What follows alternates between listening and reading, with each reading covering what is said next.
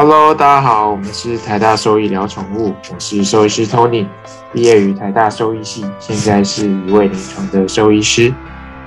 大家好，我是 Maggie，我是台大兽医师大五的学生，目前在台大动物医院担任实习医师。好，那这一集我们就来讲一下呃退化性关节炎它呃的治疗啦，因为它的治疗选项其实也是蛮蛮多元的。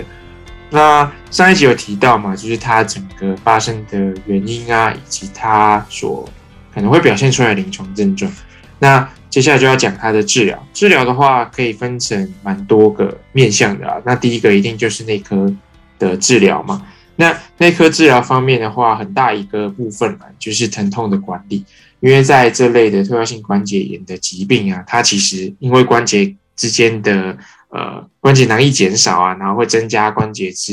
骨头跟骨头之间的摩擦。那这摩擦其实你想象起来就会是非常疼痛嘛，所以他们就会不太想要使用那只脚，然后进而就可能引发后续的一些，比如说布袋上面的改变啊，或者是肌肉萎缩啊等等的这些问题了。对，所以呃，在疼痛上面的话。它的控制是非常重要。那疼痛的药物其实有也有非常非常多选择啦。那一般来说，呃，可能市面上有听听过一些像什么骨克疼啊，或者是一些呃专门针对骨头所所制造的一些止痛的药物。那不论是什么药物啦，它其实长期使用都会是有它的副作用的嘛。如果是一些非固醇类的这些止痛药，它其实会有一些肠胃道啊，或者是。肾脏啊，或者是凝血啊等等的一些副作用出现了，所以这些药物其实不太适合长期吃啊。但你会想到说，哎，它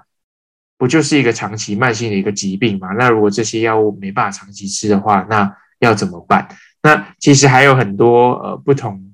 不同于药物啦，可以控制他们疼痛的一些方法，比如说呃像是针灸啊，或者是像是热敷啊，然后按摩啊等等这类的。的治疗其实对他们来说也是呃有止痛的这些效果的啦。对，那呃 Maggie 之前在复健科有有实习过一阵子嘛，所以我想呃就就让 Maggie 来分享一下一些在退化性关节炎它的复健啊，或者是针灸啊等等这方面的的治疗好了。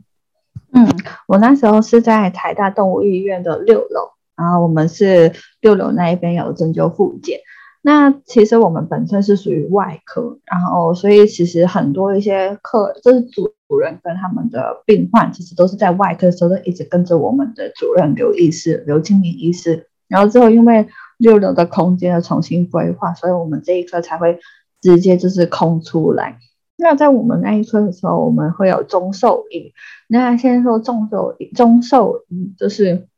简单来说，就是同时间结合中医的概念应用在动物身上，所以中医会用的，比如说中药啊、针灸啊，然后或是其他的中药方面的治疗，其实这里会用。那中兽医它必须先是兽医哦，它不能是人的中医，然后直接应用在动物身上。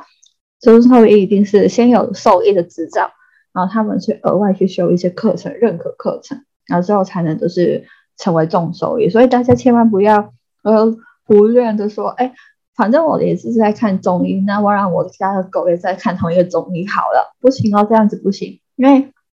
在人的用药或是动物用药其实还是有差别了，所以这个人医可能没办法知道，比如说动物之间物种之间的差异，其实它有可能会有一些用物上的错误，那也是很危险。那先说回去，就是有关针灸的部分。那其实针灸的话呢，它就是会先你都患者进来的话，首先我们的兽医师还是会先进行上一次我们那个上集的时候会说一些诊断的方法，比如说先观察一下他步态，然后我们会说一些骨科检查，然后会有录影，然后之后我们就拍 X ray，然后如果甚至比如说确定的话，有可能会进阶的检查，比如说 CT 去确定骨头的状况。然后我们再针对一些疼痛点，那我们去做一些针灸。然后呢，我刚刚呃，就是除了我刚刚所说的就是针灸，就是针对针对疼痛点以外，是因为中医讲求是一个身体的整体的气的运行，所以它有一些穴位，它可能是远远端的穴位，那这样子其实也是有帮助，就是调整身体整个的呃系统性的。一些身体状况，而且因为很多时候老年动物进来啊，它出了一些退化性关节的问题，它其实也是有各种各样的问题啊，就像我们刚刚所说之前前几集所说的问题，所以针灸这个部分除了针对关节的问题以外，其实它也是可以同时间针对其他不同器官上的一些退化性的问题。那这是针灸的部分。那在针灸的同时，其实我们会配合一些镭射。那镭射的话，就是我们针灸跟镭射是可以同时在做。那我们镭射的话，就是一个不是一不是侵入性的方法去增加那个区域的血液循环，因为把能量集中在那些疼痛点附近。那所以通常针灸跟镭射，我们在动物身上，我们大约每次是待十五分钟，因为时间太久的话，会怕动物会。有点受不了，但是如果太短，怕效果没效。那在固定动物身上，因为动物不像人嘛，会乖乖坐在那边就不动，所以我们会有一些根据动物的体型大小，然后我们会有一些像是吊床的感觉，就是动物就是四只脚稳稳的踩在那些板子上，它中间会有一个吊床，那这样子他们就在那边。如果比如说它站累了，它想要休息，它。就是有点放松的话，还是有一个支撑的力量在那一边，所以这个大约都是我们这边会做针灸跟镭射的时候流程会是怎么样？嗯，因为镭射我自己也是呃有亲身使用过，因为刚刚我们现在医院有镭射这个设备，然后最近也是呃因为疫情比较开放嘛，就去打球嘛，那难免就有一些呃拉伤啊等等的，然后就。想说，哎，那既然他们都在用镭射，那我自己来镭镭看。然后其实效果好像蛮不错的，就是我镭了大概呃两三天吧，它可能就不太痛了。这样，但只是你还是用力的时候还是会痛啊，所以呃就只是可能一些疼痛舒缓啊，然后帮助一些呃组织的一些修复。所以，但呃重点还是说，它一定要限制它的运动啊，就像我们人嘛，就是不能说哎你不痛了，然后就一直去动，那它其实有一天还是会。会会生病，或者是会会复发啦，所以呃，这只是减少它或者是舒缓它疼痛的一个方式啦。对，那再说提到说止痛嘛，止痛除了吃药、针灸、镭射等等的之外，那其实内科的治疗啦，内科治疗还有一个非常大部分就是补充它的一些营养元素嘛，因为大家都知道说它这些关节囊液啊，其实呃都是需要一些营养元素来。来呃生成的，所以你可以加入一些天然的保健食品啊，像是比如说葡萄糖胺啊，或者是呃软骨素啊，或者是一些深海鱼油啊、欧米伽三脂肪酸这些东西都可以拿来让他们试试看，然后增加他们呃第一个是增加他们这些关节囊液的的的产出啦，那第二个是帮增加这些关节囊液的品质嘛，就是把他们这些关节囊液都弄好之后，就可以呃。减缓他们骨头跟骨头之间的碰撞，然后就减缓他们发炎的状况，所以这也是呃内科的药物治疗的其中一项啊。除了止痛之外，那再来是说，哎，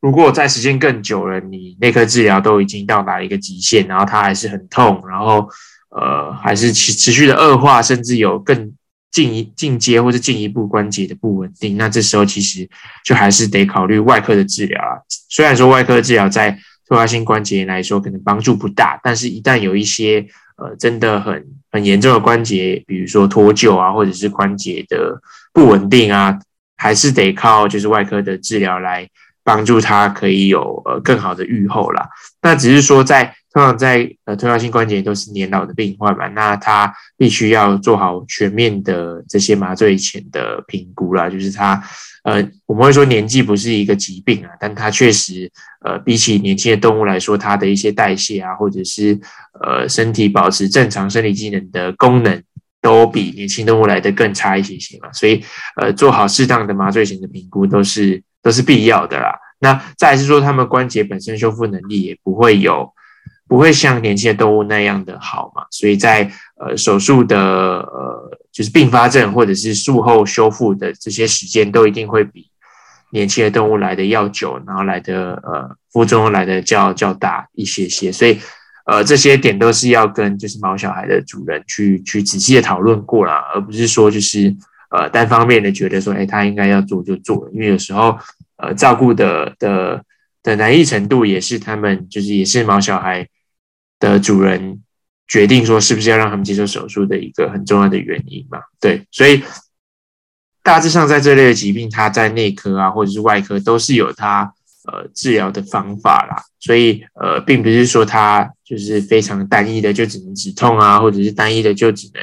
吃这些营养元素啊等等的。对，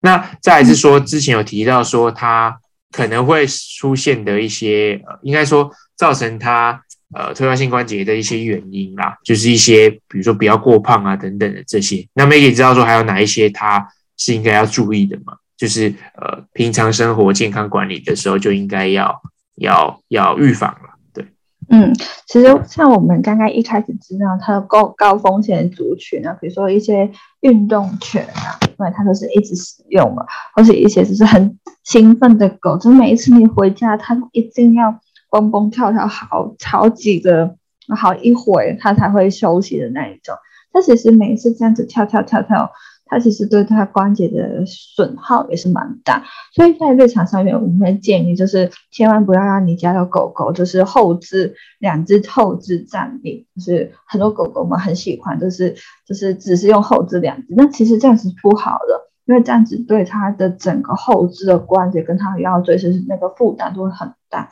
所以在年轻的时候，狗狗你们就是有养狗狗的主人们一定要小心，就是不要像他们这样子站立，然后也要避免他们的激烈运动。但如果他可以说今天真的跑得很开心的话，你要让他回去好好休息，就不要他长时间一直在运动过量。然后在家中的时候，你的地板也尽量要保持，就是不要是那种很滑的那一种，就是很光滑。不然他们可能走一走很容易滑倒，滑倒的话也不好。而且是最重要还是过胖了，因为过胖这个东西就是你只要一天胖起来，然后你之后就会觉得，哎，他好像这个胖才是他正常体态，然后主人们都会一直没有为注意到，其实他应该要瘦一点。那很多时候我们在诊所跟主人说，哎，我觉得你家的毛小孩好像有点过胖，很多主人都会说，啊，没有，我我以为这个才是在正常体态。其实过胖，它是对身体整个所有关节都会有负担。一旦你的负担增加的话，其实很难，就是就是它的长久以来，就是损耗会很大。所以在我们的附健科，其中一个是有水疗，和水中跑步机。呃，正常我们不是陆地跑步机嘛？但因为那些很胖的动物，加上它们可能又有退化性关节炎，它们可能连日常走路都很困难，所以他们有可能是不愿意，就是。做比较激烈一点点的运动，但他们其实也很难减重，所以我们就会在水中跑步机。那因为在水中的时候，它的就是有一些浮力，所以会减减低它身体的负重的力量。所以在有些呃退化性关节炎，同时很胖的动物，我们都会在水中跑步机，就是让他们比日常更多稍微多一点点的运动量。要希望达到它同时间活到它活动到它们关节，同时有减重。不过这个要注意，就是呃，因为有些动物它们很懒，所以我们可能就会想要给它们一些零嘴，做有引着引诱它们走多点。但是你这种零嘴也不能给太多，不然都完全抵消掉它运动过后所消耗的热量。就是你喂给它太多，几乎它走完等于没有走，那这样子也是不行的。嗯，没错，所以。呃，水疗也是另外一个附件，或者是帮助他们，就是呃，在肥胖动物上面的一个运动啦。那再来是说，就是现阶段也有很多，就是一些俗称叫做干细胞疗法的一个。一个医学啦，就是再生医学啦。那它其实就是把，你就想象把干细胞培养完之后，注射到这些呃关节的地方，然后它就会去呃帮助修复啊，然后帮助生长啊，然后抑制这些发炎的反应。但只是说这比较属于新兴的医疗啦，就是呃目前我我是了解不多啦，但我们医院也没在做，所以我觉得这是或许是一个未来。呃，医疗的一个方新的方向啊，也是一个新的挑战啊。对，所以呃，等到有相对应较多的一些文献支持的时候，说不定它就会变成呃之后呃在犬猫啊，它退化性关节炎的一个主流的治疗的一个方向这样子。对，那大致上呃第二集的退化性关节炎的治疗，大部分就是包括这些部分了。对，那我们就下一集再见喽，拜拜，拜拜。